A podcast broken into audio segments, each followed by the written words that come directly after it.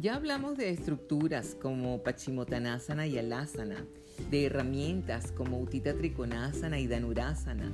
Tocamos poemas como el Chalisa, arte con el Samadhi, música con los Beatles. También hablamos de Ganesha y descubrimos su género.